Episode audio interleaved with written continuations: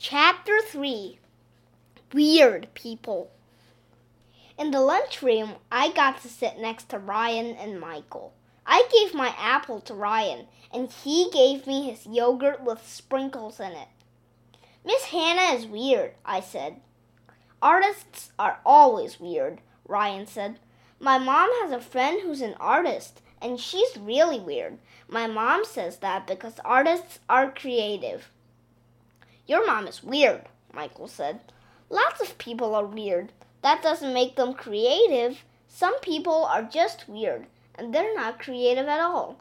And some people are creative, and they're not at all weird. You're weird, AJ, Ryan said.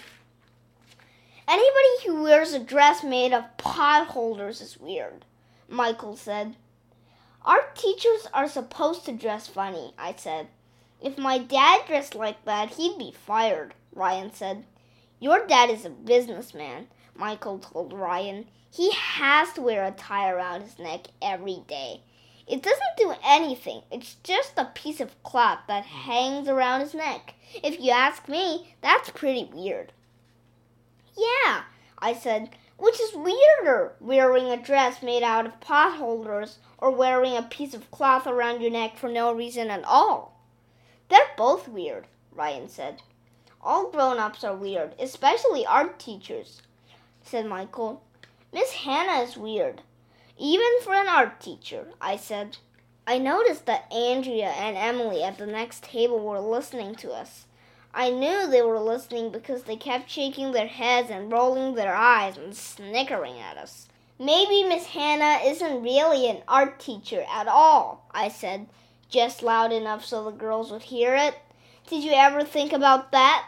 Maybe she's just pretending to be an art teacher.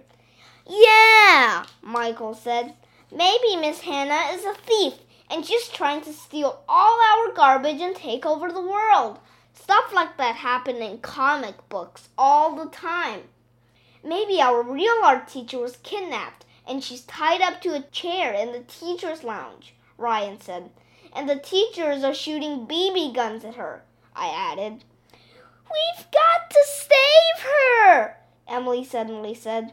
There were tears running down her cheeks. Then she got up and went running out of the room.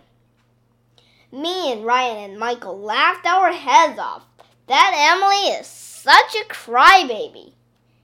You boys are weird, Andrea said.